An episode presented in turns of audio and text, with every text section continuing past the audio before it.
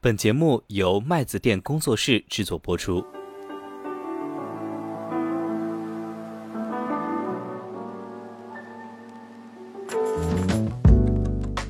道理其实大家都懂，但是你真正落到 KPI、落到这种实处的时候，你没有办法不可避免。只要你背上了 KPI，你没有办法对避还是免动作走形。还是太卷了。二一年其实是第二个点，他提出了一个叫大财富管理的一个模式，把财富管理、资产管理和托管业务都整合在一块儿了。作为一个投资者，你或者是作为一个客户，你在正好能够闭环的实现你的所有的这个诉求。到了现在这个阶段，要寻找新的生命周嗯期曲线，应该又到了一个三点零的一个阶段了。地产今年其实好不好有待观察，从地产板块的表现就能说明问题了。如果说哪天地产异动了，但是银行没动，哎，这个时候是可以考虑一下的，可能会有一些补涨上的需求。但是目前去看的话，因为地产是透而不举嘛，在基本面上，我觉得压力是肯定会是有的。麦子店的听友群已经开通了，欢迎大家添加微信“麦子店小二”全拼。我们也会在听友群里面跟大家积极互动，同时也可以在播客中进行点赞、留言、转发。你们的支持是我们更新的最大动力。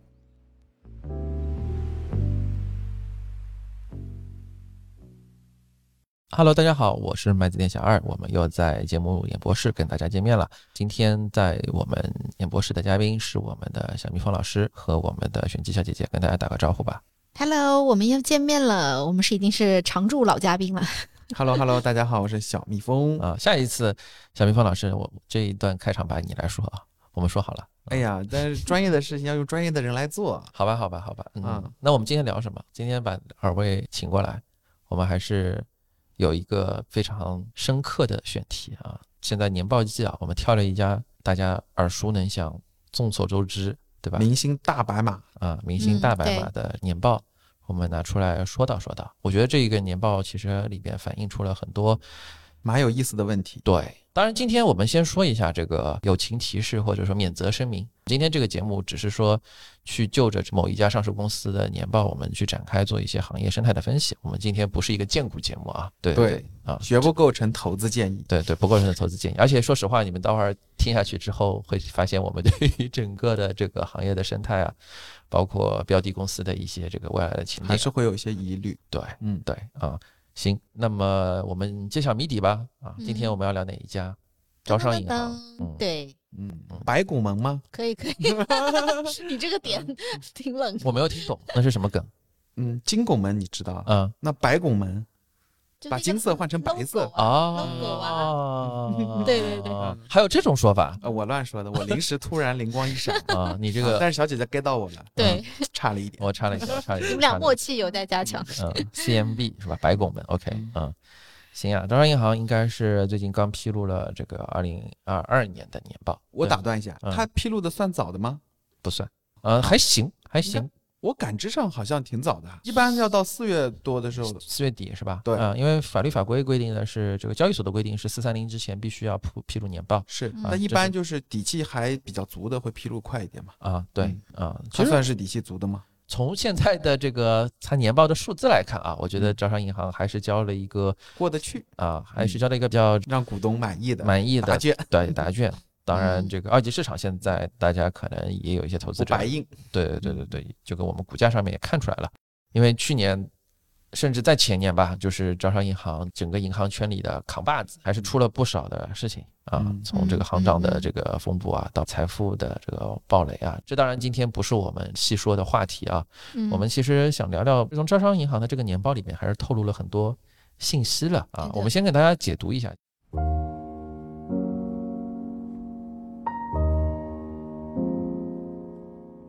第一就是招商银行这一次的整个年报，应该还是从这个分析师的角度上来讲，我们用一个词叫 on track。什么叫 on track？就是说，基本上还是把整个收入利润啊去稳住了。因为嗯去年大家都知道有一个对于银行圈里边重大的一个事件，其实就是房地产的整个的这个暴雷啊。嗯其实大家都知道，中国的经济嘛，做到这样子的一个就是体银量行和地产不分家，你做到特别像招商银行这样子，招商银行应该现在是我记得是仅次于工农中建我不知道有没有邮储啊。你就说它它已是经规模上吗？对对对对嗯对，六大行现在六大行嘛，中农、中建交、邮储六大行中的一到两家还要高啊嗯，它现在应该是这样子的一个资产规模水平。嗯那现在做到这样子一个资产规模水平，你又要去攫取利润嘛，你要去把贷款放出去，嗯你不可避免的肯定要跟这个地产亲密接触一下。那其实去年地产风声鹤唳啊，其实大家都给银行捏了一把汗。真正行业内的都知道，这个财报它有很多的这个陈述的技巧，但是总体上从面上来看，它还是保持了一个两位数的一个增啊长。我是之前刚刚接触行业的时候啊，经常去跟招行去聊的时候，他们说招行自家的理财其实是没有竞争力的。哦，嗯，理财产品这对个，核怎么心原说因就呢在于说，他们的风控比较严，嗯，所以他们资产嗯端的收益率比较低。啊，从啊这收益是角这度是什上么讲，嗯什么年代的事情？大概你想就是一五年前后吧，前后一两年、两三年。其实对并不所是以在很久远之前。对嗯我就是想说的是，他们自己内部的风控还是蛮严格的嗯，啊。但招商现在大哦但家我都不知道他嗯们现在，比如说跟受房地产的影响有多大啊？嗯嗯嗯，我只能说，你做到这个资产规模，你没有办肯法，定没有办法避免，没有对办法吧避免，啊嗯，就就是深度的跟中国的经济绑定了绑定了，嗯嗯，你跟中国深经济深度绑定，你就不可避免的深度，因为你很多东西你可能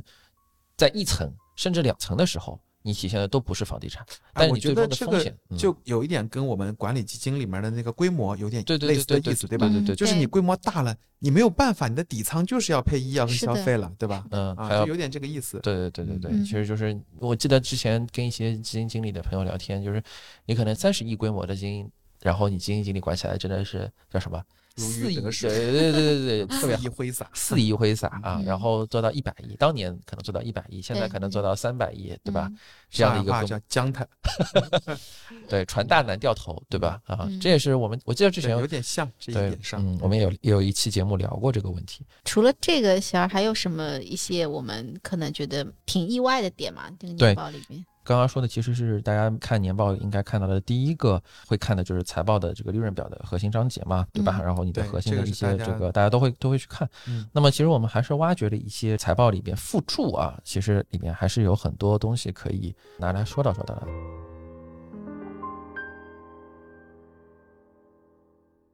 这段时间其实自媒体发酵的比较厉害啊，在看到招行，其实它披露了它的整个呃客群的结构。什么叫客群结构？嗯就是说嗯我们说对招行最厉害的是最牛逼的就是它的那个私人银行，嗯对吧？对嗯，然后是金葵花，然后再是普罗大众。现在最新的一个数据啊，就是按照招行自己的这个年报，它应该是私人银行，私人银行我记得招行银行八百万是吧？八百万起，人数吗？哦不是不是你，说嗯，要求资产金额是不是一对千万吧，还是八百八？百，哦，好像我看了一下啊，是这八样百子。就是私钻嘛。日均资产好像是千万级别以上，私人银行客户最新的要求是。 OK，对啊啊，然后对对，金葵花是日均资产在五十50万，嗯，对吧？对然后剩下的是一般客户，啊，然其后实要求还蛮高的。 私人银行客户日均资产就相当于你要再放一千万及以上的资产嘛？那对你应该逻辑上你就是要嗯肯定保还证，有而且是一年嘛，对对它日你要均嘛，持续日的均的概念嘛日，均的概对不念对？对还不是你这部分占招商银行这个所有客户财富多少呢？嗯大概在百分之三十，一千万以上，平哎均它数大概人是人数呢数人占数百是分多之少三十不财到吗富占啊，财富的这个三十一点二八啊啊，，人均资产金额是那两他们千有八多百少一十人三，只有零点几，零点点几，零零你猜零点一你都猜没有你猜可能嗯你，猜你反猜正多少啊反正嘛？不到百分之一，我觉得百分之一肯定是不到，百分之一太多了，百分之零点一都没有。啊，百分之零点一都没有。所以我刚才在说，有那可能那零点一都没有。嗯难怪那个之前我看有评论说，招商银行的这个数据迟早会不公布的。对对 对，嗯以前其实不这符合我们社会主义的核心价值观。这部分是百分之三十，嗯，金葵花50十万到万的一千万对，这部分人呢，人数你猜一猜，小明老师，盲猜人数啊，嗯，人数有多少，百分之多少？这里面就张行那么多人，五十万以上，一千万以下日均百分之五哦，不到，你看又不再到猜，，又不到，嗯嗯，百你又分猜到了之三还不到，所以哦，百分之二点一八啊，哦，啊，所以说这两组人加起来都不到百分之三二啊，百分之二点二都没有啊，百分之二二二点二点二超过百分之二点三都没有啊，2.25都没有，百分之二点五的人群。然后刚刚说的金葵花客户占了多少的财富呢？百分之五十点一零，所以是百分之这二两个点加起二来五的人啊就是拿了百分之八80%十的资产，哦这哪是二八开呀、对吧？对吧就是二八二和我们在听友这个群是里零，这个是零点二二和九十八，嗯， 对啊。大家明白这个事儿就行。当然，其实我必须要说啊，这个解读，我觉得大家还是不需要太当真啊。这个自媒体对对对对，发酵出来他的会信息，写的比较的对因那为个一些嘛。那比如说我啊，嗯，我就是在那个常委普通客群普通客群里边的啊、嗯其实有很多就是普通客群，他可能因为银行同质化很多嘛，我我的工资卡不在招行啊，然后我主要的这个财富也主要是在这个平台上买一些基金啊什么的啊，嗯所以招行看不到我的资产他看不到你日均能到五十万，啊。是吧？那不是这么说哎，你想你在你那家银行不也是这个结构吗？对，但是啊不是所有的银行我觉得有，但有不是啊一定代表不是性，的但是招商银行的金葵花在其他银行可能就是一个小白卡。对，有你可能懂他把懂我资意思产了都吗放在招行，然后他在明白招行对啊是个你的普通这个话金我字的塔意思是嗯，每个银行都是它这个结构啊。但是这跟啊财富的真实，就是中国财富自媒体解读的是说，中国百分之二的人掌握了百分之八十甚至更高的财富嘛？嗯，我但这句话明其实是不对的白，，嗯嗯嗯，我觉得是对的，就是不所有银行都是这个结构，那不就是对了吗？不对啊！你仔细想一想这个道理。小姐姐，我没想明白。没有，我觉得小小爱的逻辑是像小二这种人，就是他不在招行那个 total 类统计口径里面，所但以是它觉在得别这的个银行的统计口径啊，所有的银行都是招行这个结构，那整个银行哎业，都是那我这的个结钱构如果我不放在银行哎呢，？你你想呀放，哪儿呢？我那个比如说我都买基金了呢，我就放在天天呢，我放在那个蚂蚁呀、我放在腾讯上面呢，那你不是统计嗯不到我了？有可能啊，比如说啊，有五十个银行，我在一个银行是金葵花，我在其他四十九个银行都是小白卡，嗯，你加起来统计的时哦，有候，重复计算的这对啊个啊，明白了。对吧？你仔细想想这个问嗯但题，是我觉得明细数据其实可能没有那么重要，嗯你可能看的是一个大大的呃概一个概率吧，对吧嗯？就是嗯这那个只情能说况可嘛，能媒数体据嘛，过于夸张的解读，对对，对，就对夸这个张啊嗯东西呢，了。就是哎，就大家自媒也不体用比较焦虑啊喜欢，对对对，对大家也不用太焦虑啊嗯，我觉搞得钱就是可以 的，如鱼饮水嘛， 对自己生活过得好对对对对对，OK，对最对。重要。对对对对对对，这个除了这个自媒体比较喜欢的点啊，我们还发现一个点，其实因为嗯大家都知道去年的整个的行情实际上是不是很好的嘛，嗯所以其实在整个我不知道大家有没有看到几个券商的这个这个年报也出来了啊，几个头部券商的，然后营业收入其实是下滑的，因对为其实从业务的构成上，券商它跟资本市场的关联性更高，对吧嗯它的几项对主营就是紧密相关。对，但是呢，对于招商银行来说，它的手续费及佣金净收入其实是微跌，但是毛收入还是上涨的。这当中其实最核心的还是说，在它整个公募基金的销售嗯还是受嗯到了一点影响的。对我看了一下，肯定它会受影响。降了百分之四十四，其你实说的是呃分公析募收的入吗？不是，是代销额规模。啊，代销的规模，规模啊下降了，对，啊就是从销量角度讲，那也很好理解，对吧嗯？因为就去年不好卖嘛很，难卖。对，不好卖。对嗯，然后信托代销规模下降了百分之七十二点九，也很好理解。这个是跟地产有关的。呃，因为信托可能过去实在是暴雷暴太多了，原来买嗯信嗯就是喜欢买信托的那帮人关都，键是也没有供给也少了，对嗯，对吧？对然后信托现在日子很难过，因为监管要求信托转型啊嘛，而且嗯所以嗯信托就是面临就是非标转标了要，嗯，对对对，那就没有，有优势了。所以这一块降下降了百分之七十二点九，但是呢，整个它的这个手续费及佣金收入基本持平吧。那么主要你猜一猜靠的是什么？肯定是保险嘛，整个招商银行二零二二年度实现的零售财富管理的手续费及佣金收入是两百九十五点八三亿，接近三百亿的这个水平。然后代理保险收入一百二十一点五九亿，其实是比代理基金和代理理财，代理基金大概在六十八亿，代理理财是六十三亿，代理信托是三十八亿嗯啊，那基本上就是第一大基本上约等于第二大加第三大。这个我觉得我也不知道符很多，合我的常识吧，就是对但我觉得很多听友他其实并没有这个预期。对，比如说我，就是我不意外保险它可能量比较大，但是我挺意外的，它跟基金的差距这么大，我就还有这一是个我比数较据意外的点。嗯，保险去年的销售规模，猜猜下降了多少？下降的，下下降的下下降什么意思？去年不是所有的，我刚刚刚说了吗？基金下降了百分之四基十金下四，降了，信托下降了嗯百分之七十二点九，然后保险也下降，你猜猜保险下降了多少？保险也下降的啊，下降的，销量是下降，但嗯是收入增是长的增长的，逻辑是这个吗？收入没有同比，我们先说嗯销量，你猜猜保险那个销售的销量只下降了百分之六，就基基金，刚刚我听到好像百分之多少？呃44四十嘛，四十。四十四啊，嗯信就托七腰十二，斩了。对，嗯嗯，然后嗯保信险 托是脚踝斩了，嗯这个保险就是理了个头发，对，而且保险现在就是你在银行角度上来讲，保险变成了一个香饽饽、支柱。 支柱产业，对其实你刚刚保说险，一直是支柱，对你刚刚说这个符合你预期，你说说看啊？现因在是不是为嗯从我们的理财险还是很好吧买，是吧？？角度去看的话，嗯嗯、去年大家都在寻找稳定的低风险的东西，嗯嗯，像这种理财型的保险、年金的这种东西，嗯对吧？包括基金里面的存单、短债、嗯货币，去年量上的非常快，嗯核心原因其实是一样的嗯啊。另一层呢，就是从银行经营的角度来说，保险的这个非息收入它更就是比例会更高。嗯，佣啊，金你更同高嗯样。卖一百万的保险和这个基金比的话，保险会高得多。嗯，站在去年那个年纪上，你想，你是一个客户经理，你从营销的难度上，从嗯市场环境上，嗯你肯定首推保险嘛，嗯，嗯，对吧？嗯，我们这里稍微岔开一点，我们先撇开招商银行这个事儿，我们先聊聊卖保险。其实我不知道这个，因为我也被一线的这个银行理财经理给营销过保险。银行理财经理其实就是就一句话，我感觉好像打动绝大多数人就是一句话：嗯，理财保险应该是现在唯一受到法律保护、刚性兑付预期收益的一个。对，理财还产是品隐形刚兑的一个嗯对一个一类资产。对嗯我觉得好像大部分的投资人其实是买这个账的，就是因为资管新规出来了，所有东西都净值化了，很多人讨厌这种。其不实确最定核性心的逻辑是在于整个的收益率不断的在往下走低对的，嗯啊，这个是大的背景环境，对吧？再叠加上你刚刚说的净值化的这个事儿，嗯尤其是遇到光景不好的，就是权益市场光景不好的年份，嗯，它的吸引力是非常凸显的。嗯，所以这里边其实说到两个问题，就是第一，为什么保险公司可以刚兑，就是说从条款上来讲可以保证兑付。嗯第二个是，或者说这个问题的下一个问题是，他真的做到了吗？虽然法律是这么规定的。嗯，第二个问题是，保险公司凭什么又能给得出高收益，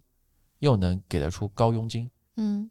对不对？嗯嗯，那按照正常的道理来讲，too good to be true，对不对？嗯羊毛出在羊身上，这背后到底是什么样的逻辑？我觉得我们可以跟听友简单的花十分钟、五分钟来讲一讲这个事情。嗯第一个事情我，我可以来说一说。我之前的工作中，其实处理了很多这个风险保险机构的风险化解项目啊。其实我也嗯接触到了很多当时，因为有一段时间，我不知道大家有没有切身感受过，就是有一段时间的这个理财险，或者当年好像还叫投联险的年代，是吧？投资嗯联结险。嗯啊，当年投联险非常火的时候，其实有一些保险公司其实卖了很多的保险产品，或者说整个保险当时有一些局部的这个特定，当然都出风险了啊，比如说 A、B 公司啊，这个非常业内著名的 A、B 公司，嗯然后包括是明天系的几家这个保险公司、财险公司啊，嗯都其实当时是以整个销售这种理财型的保险这个出名的，但是他们最后因为各种各样的原因吧，这个大家众所周知的原因，公司就没有办法正常经营了，然后嗯资产也其实是是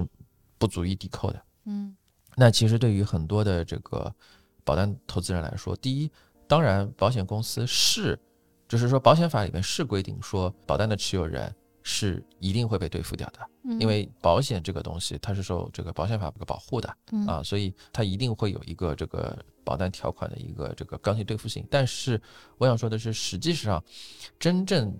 兑付不出来的时候，就像我现在也做的一些信托风险处置的项目一样，就是你真正兑付不出来的时候，未来会全额兑付你，嗯但是现在没钱就是没钱。就是时它间不确定是吗？对，就是会说拖，我要提醒很多听友的这个问题，就是说法律法规是规定说，嗯保险的整个的收益率是必须要全额保证兑付的，但是真正兑付不出来的时候，你也就只能等。就是说，世界上没有不是那么看起来那么美没有妙那么嗯对对好的对东是西，你还是要满足商业第一性的原理。嗯什么叫商业第一性原理呢？就是我们讲到第二个问题，为什么保险公司别人说既要又要，那保险公司为什么既能又能呢？就是嗯既能给到投资人，就是潜在的保单的这个购买人一个约定的高收益，又嗯能给到基金，也就是保险销售机构，就是我们今天讨论的这些银行嗯一个很高的佣金，让大家来买呢？那其实背后一定是保险公司的期限在错配，对吧？对你能给到投资人百分之四，就说明你能你投出去的东西至少百分之六。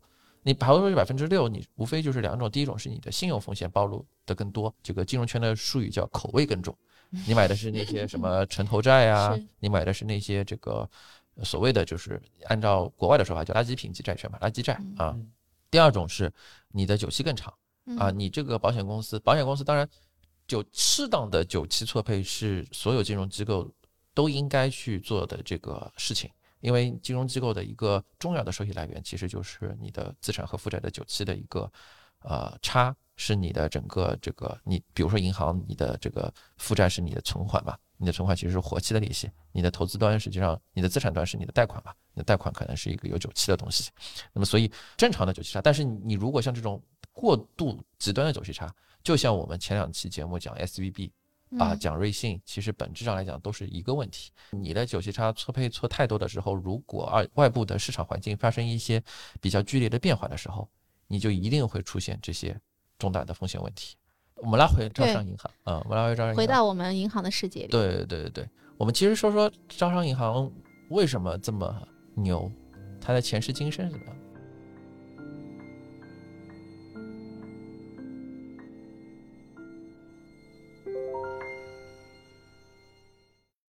我有一次统计了一下，好像我们听友的整个年龄结构还是比较年轻的，在他们的整个的世界观里边，招商银行现在其实已经是一个，就是在他们的印象里，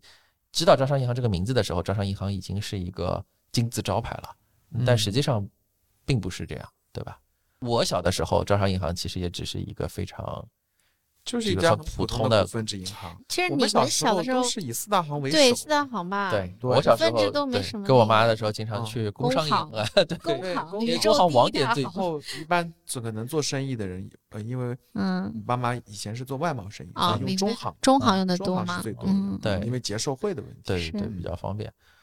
呃，为什么招商银行这么牛呢？这一部分我先讲讲前世啊，就是说，对你比较嗯熟吗？其实在我的角度上来看呢，招商银行其实大家都知道，招商银行为什么现在估值那么高，大家都会认为招商银行嗯是一家好银行。那其实因为招商银行的零售业务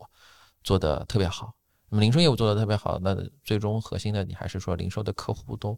愿意账，对吧？你的对嗯于零售客户的这个服务的体验特别好。嗯那么这个其实就要追溯到应该是二零一四年前后的这个事情，就是嗯招商银行第一次提出要转型做这个、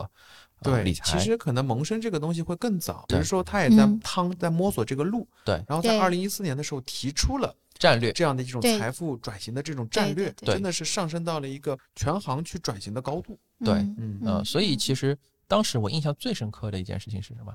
招商银行其实做对的最大的一件事情就是他当时抓住了中国的未来，就是他抓住了那嗯些中国的大学生，因为当时我印象非常深刻，就是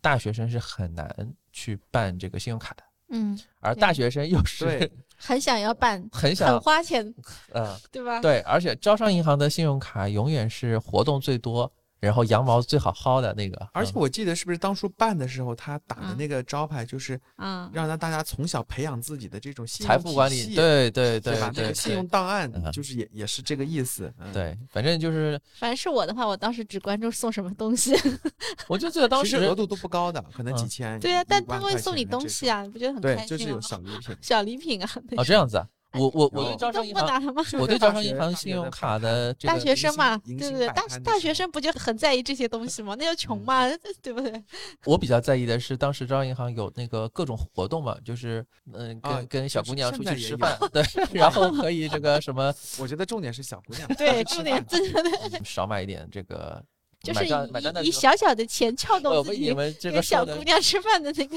我都 不敢语无伦次。但确实是，就活动多我们嘛，会发现现在信明用白卡，的就是有权益吸引越来力越嘛少。是是，嗯现在没有那个以前那种，对所以说就他通过信用卡的这个方式是成圈了一批未来有可能成长为他的核对心客群对，的因为这样当一时个我人记得其就实是年轻新生的力量哎，，对呀、对新鲜的血液。他看到嗯了整个中中国未来的事情，而且他真的抓住了嗯，这个，我觉得是他做的早，嗯嗯嗯嗯，现在大家都知道要去嗯，从从大学生开始着手，然后培养嗯这个中国的未来的十年，但是现在来看，其实中国的这个。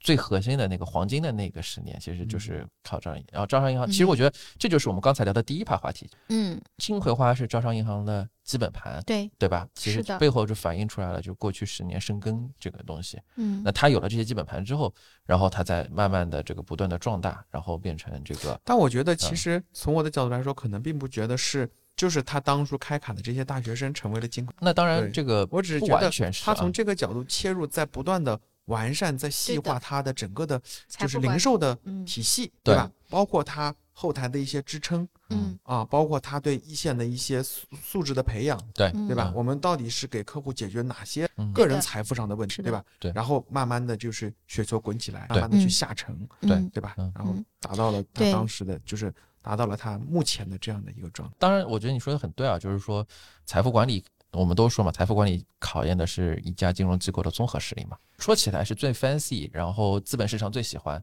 但是实际做起来是最难的。非常难，嗯嗯，它永远不是说你做对了某一件事情就够的，对你肯定是就所有的事情做的都很好，然后你才能做得好。那现在其实我们看到另外一组数据啊，我们刚刚说完前世，我们说今生，其实录制节目之前刚刚逛了一下基金业协会，现在招商银行还是这个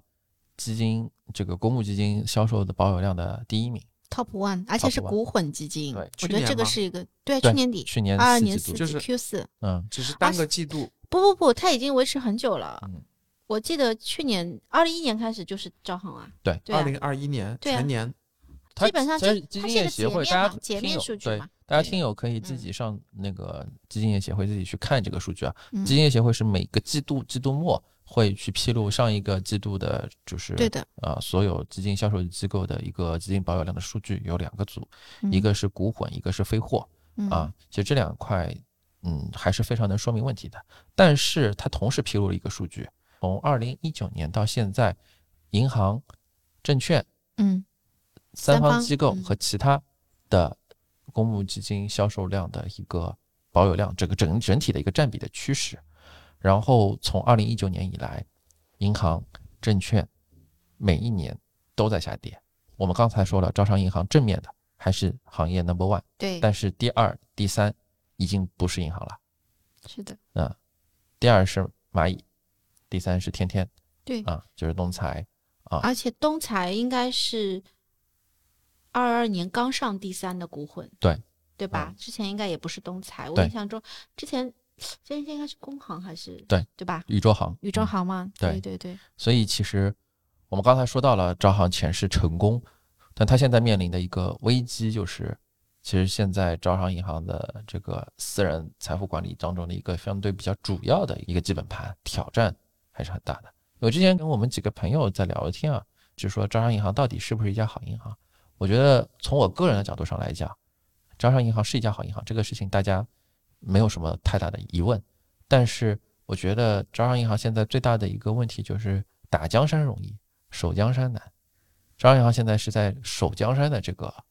阶段，或者说再去寻找他的第三生命曲线的对这个过程，对对吧？嗯，是的嗯。呃，其实刚才前面说到前世的时候，就是可能还漏讲了一点。二零一四年你们都提到了它那个新型银行的转型嘛，嗯对吧？？嗯，对，那个应该是一个起点，就是是往财富业务去对的。然后嗯二一年其实是第二个点，他提出了一个叫大财富管理的一个模式，嗯其实就是把财富管理、资产管理和托管业务都整合在一块儿了。嗯其实就是相当于嗯你要作为一个投资者，你或者是作为一个客户，你在招行能够闭环的实现你的所有的这个诉求。到了现在这个阶段，我觉得刚才小蜜蜂老师又提到了要寻找新的生命周期曲线，对吧？应该又到了一个三点零的一个阶段了。嗯。我听说你最近跟他们有些交流啊，他们现在在弄什么东西啊？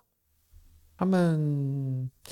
今年的压力是比较大的，经营的压力是比较大的、嗯啊你。说招行吗？嗯，招对，至少招行是这样啊，嗯因为从我觉得他他们去年这个业绩真的是拼了老命干出来的，是正常那关正键是常什么就关正市键场是预期没有那今么年嗯他们可能会有一些窟窿嘛，相当于嗯对吧？然后。而且在这个基础之上，你填平了之后，你还得往前增长。你像整个的压力比较大，社会增速、嗯 GDP 增速都在往下走，嗯但是领导们的预期，对吧？这个从来就没降过嗯啊、既要又要对吧？所以业绩的压力是非常大的。嗯所以他们在以今年的话，嗯，就我了解的话，从去年底开始，保险业务嗯，这个被抓得非常的狠。嗯，我觉得很有可能，就我们刚才聊的那个可能嗯卖的比去年还要多。嗯嗯嗯嗯，因为这个其实我们第三 part 会讲。从你刚才这个话里边，我们觉得这就是为什么我不推荐大家 到银行柜台去买做理嗯财的原因。或者说你刚刚说的不推荐大家到银行柜台，但是实际上就是包括招行，他们现在也在做转型啊，嗯就是线上的这块儿，这块儿可能因为小蜜蜂老师你可能是比我们更熟一点的，线上这块儿好像是正好也类似于蚂蚁啊这种，它其实是在做一些开发。手续费是不是也相比于线下，我们传统嗯就是印象中这种高手续费也会有一些变化呀？对，现在就不光是招行，但是以招行为代表，他嗯们现在都有一个部门叫网络金融部。嗯那这个部门干的事儿呢，其实就是三方干的事情啊啊。就但是类呢，似他类只是三方说嘛在自己的这个手机银行 APP 里面去运营这些事情，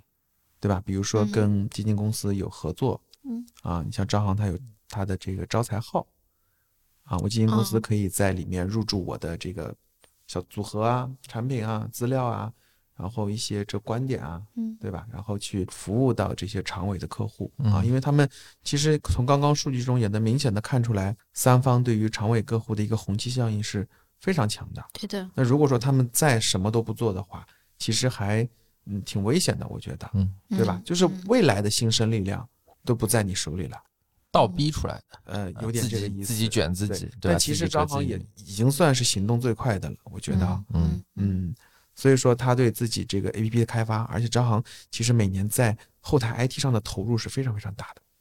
嗯嗯，就在嗯系统上，在支持上，而且刚刚小姐姐有提到，其实大家去翻一翻，很多的我们行业有名的老基金，在招行嗯的 A P P 它其实是也是有打折的嗯啊，也都是打成一折了，嗯，不好意思打断一下，没这其事实对于很多听友来说，他平时不太会关注这个事情。嗯就是你不说，我们可能完全不 知道。是因为可能比 如说对有吧的人他习惯在蚂蚁，对对对。对，他根本就不会去嗯那个地方。是的，对，对，我们顺势就讲第三趴的东西吧。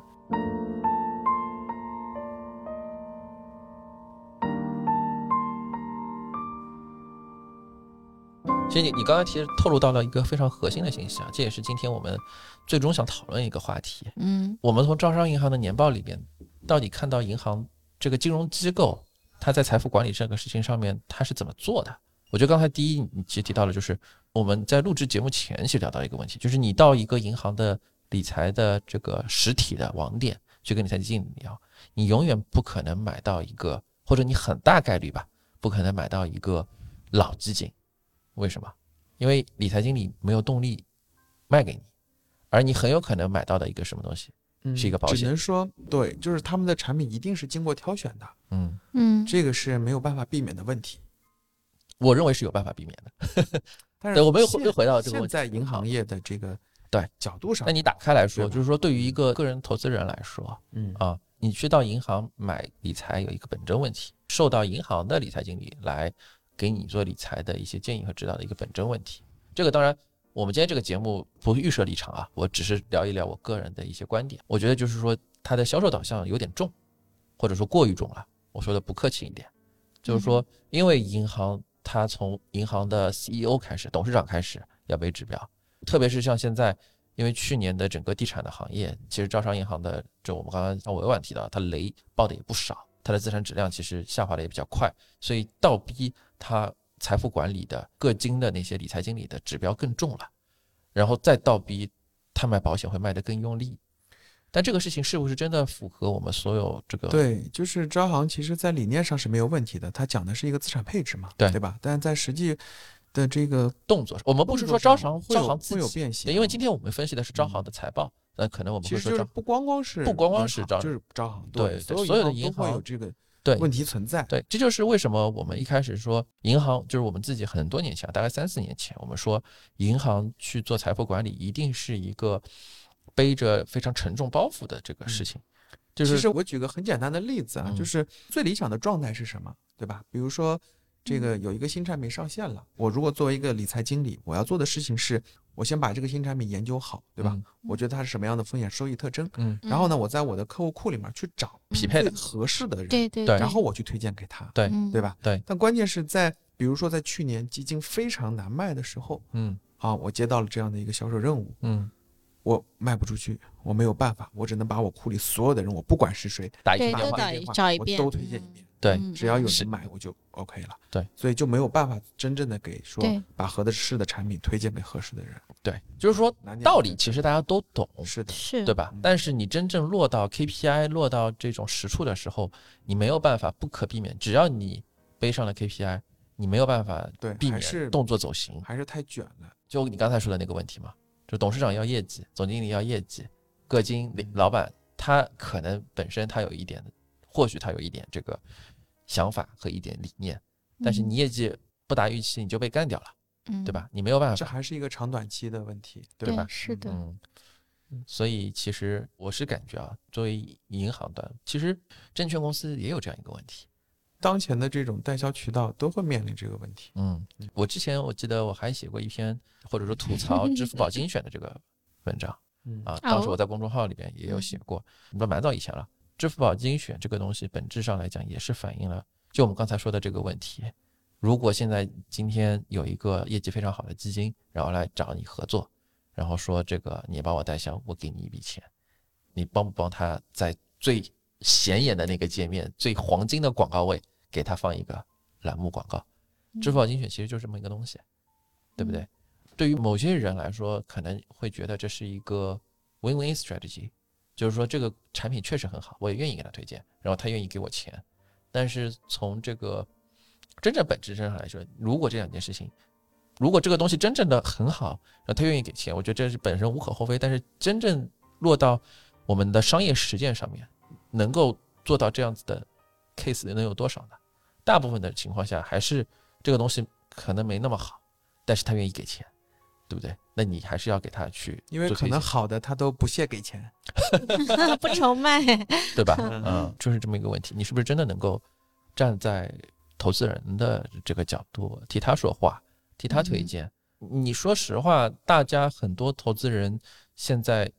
做理财、做投资的体验不好，我觉得销售机构这个锅因为其实还从是要背的，大多数投资者来说，他其实真的不专业，嗯他真的是想通过你，对吧？ 帮对他去实嗯现嗯是的，这个稳健的增值保值。对所以他是 totally 应该是信任信任你的。对，啊然后这个时候你是如何去回馈他的？不应该是在基金好卖的时候卖基金，你这是在薅他羊毛，或者在割他韭菜，对不对？这当然，今今天下午我也在说啊，就是在听友群里说，这其实是我们设立我们这个节目这个栏目的一个初衷，我们也想试验一下，因为我们做这个事情其实也是想感受一下，就是说是不是能够通过我们这样子一些现在还比较微小的声音啊，能够真正的改善一下大家的投资体验，对吧？啊对，哪怕只是帮大家一年多挣一个点或者少亏一个啊点，这个时候来是，吧？小蜜蜂老师，你的广告位啊来，你小今蜜年蜂老的数师字经 济怎么来样来啊来啊来嗯来，广告位开始啊。这个有机会咱们再说这 个。那小蜜蜂老当然当师然今天也也啊非常自豪，对对也对，不叫自豪吧，就是嗯今天来录节还是目，蛮有成就感。嗯，开录之前，小蜜蜂老师问我半导体买了吗？是不是？然后你知道今天半导体涨多少吗？对，因为嗯是不因是？为这段时间周围很多人就问这问那，嗯但是真的有行动力的人还是少嗯，嗯，是是，嗯啊。对吧？我觉得我今年就是知行合一做的挺好的。嗯，嗯，嗯我看好。其实那天讨论挺充分的，那个是第几年次来着初的啊，？就是年初嘛，没有没有没有年没有初没有没有，吧就是就是复在盘的那在一次， SVB 前面一期，复盘的那一次，相当于就复回顾的那一次。对春对季对策略的三那次嘛春嗯春季春季策策略会其对实又啊我们还是对强调了一下那个主线嘛。对哎对是对，对是吧，啊嗯，我们如果就是听友有这兴就趣，是可这以段时回间顾演那绎期的。太强了。嗯，我刚刚小二拉了个数据，说今年第一名的计算机行业超过四十40个点的收益。，对，震嗯，惊我，然后最后几名里面倒数第有二，地产，呃，有银行，倒数前三，对，啊都是银行、负收地益。产和那嗯个什么商贸还是什么来着啊？嗯，嗯啊，所以其实一个天一个地。但今年其实情况就是，如果你 miss 掉了数字经济，对基本很有上 miss 掉了基本盘，所以小蜜蜂老师，你对于今年银行股怎么看？因为去年我嗯们刚刚看了年报嘛，大家都知道，就是招商银行的这个压力，资产的质量的压力还是比较大的。然后今年其实业绩反是转不错，对吧？？对嗯对，就是说今年会有反转的，就因为前段时间听友群里也有听友在问啊，就是说嗯现在银行可以买了吗？因为现在还有一个很著名的三个字啊，听着这个闻闻风风丧胆啊，中特估。哎对，你说中特估这个这股风会卷到银行吗？银保证其实板块上的话，它应该是属于很正统的中特估的板块的 嗯嗯，啊。哎呀，银行板块其实过去几年大家很多买银行股都是觉得有那个高股息的策略嘛，对吧？？嗯但没想到就是你看中别人利息，别人看中你 本金，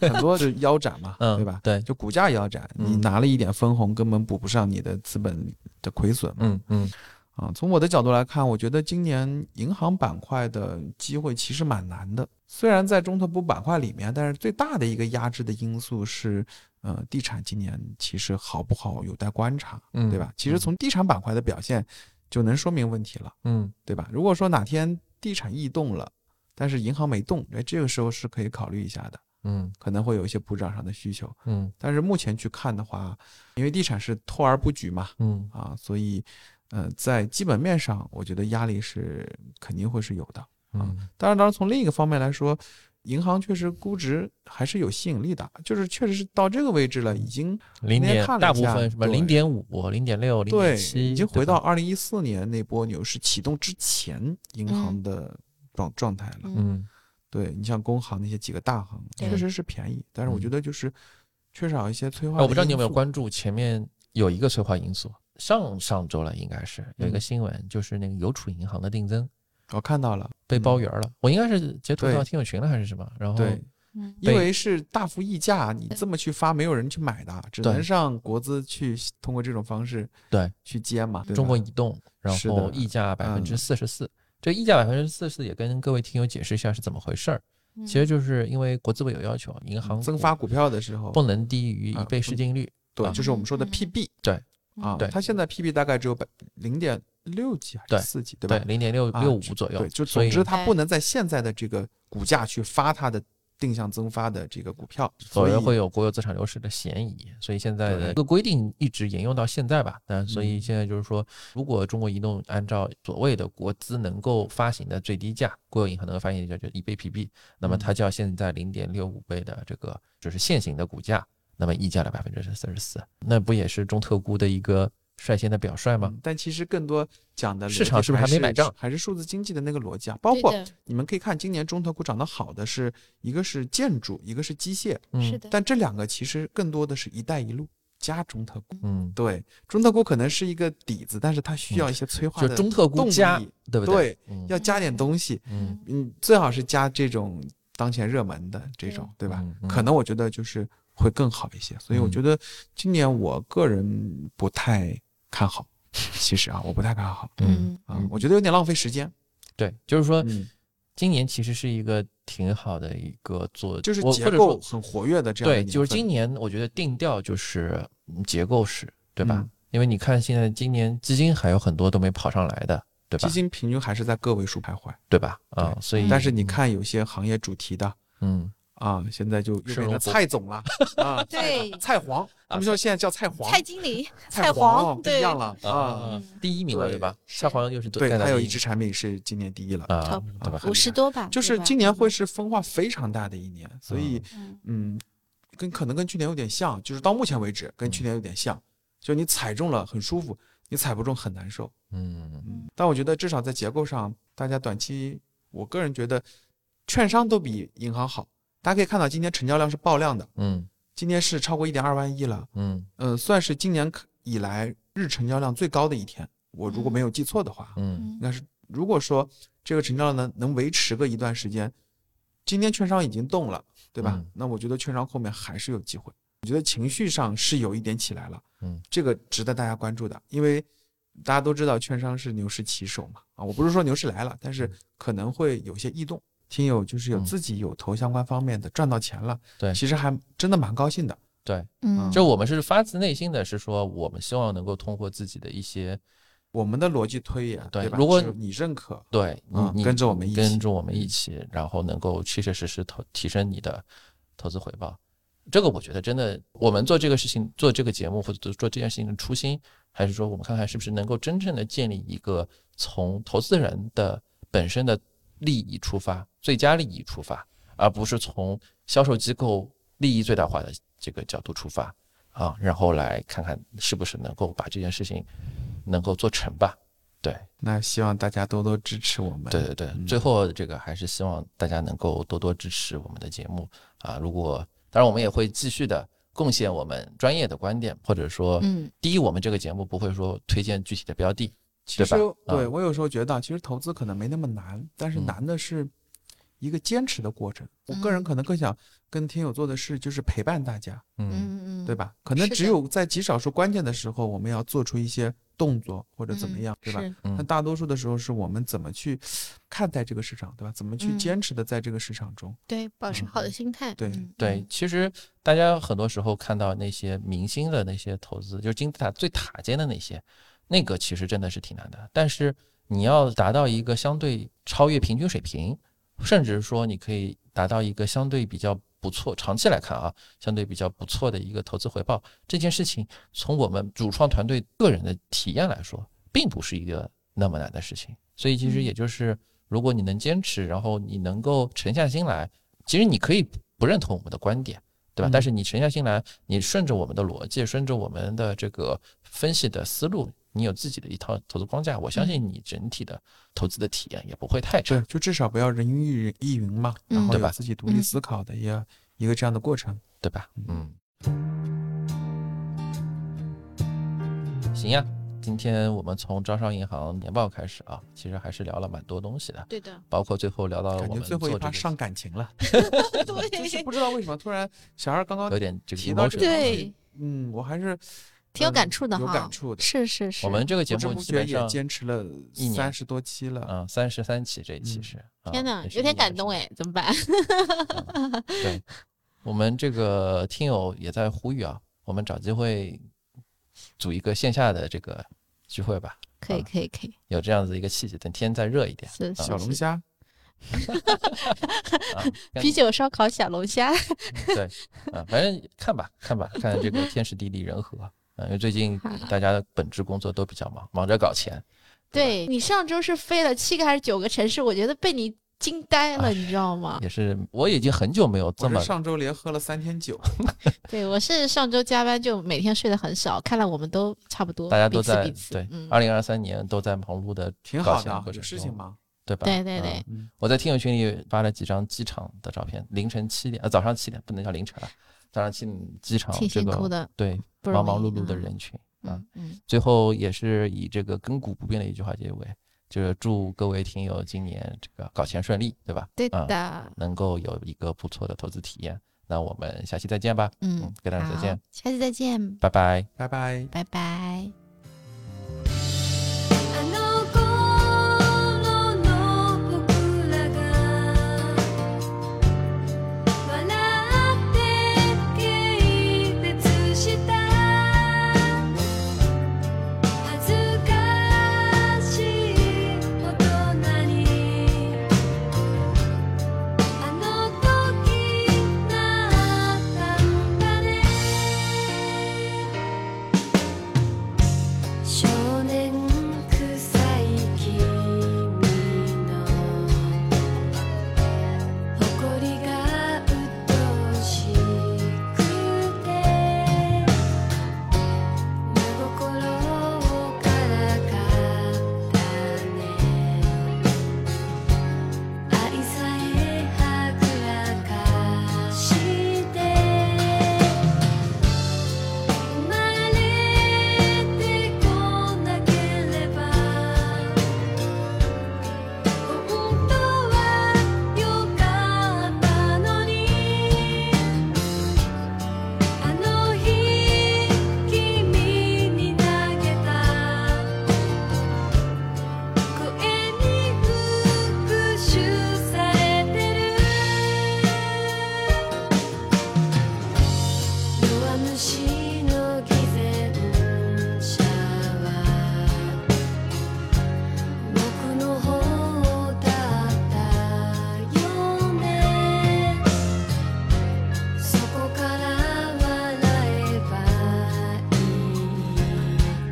「堕落し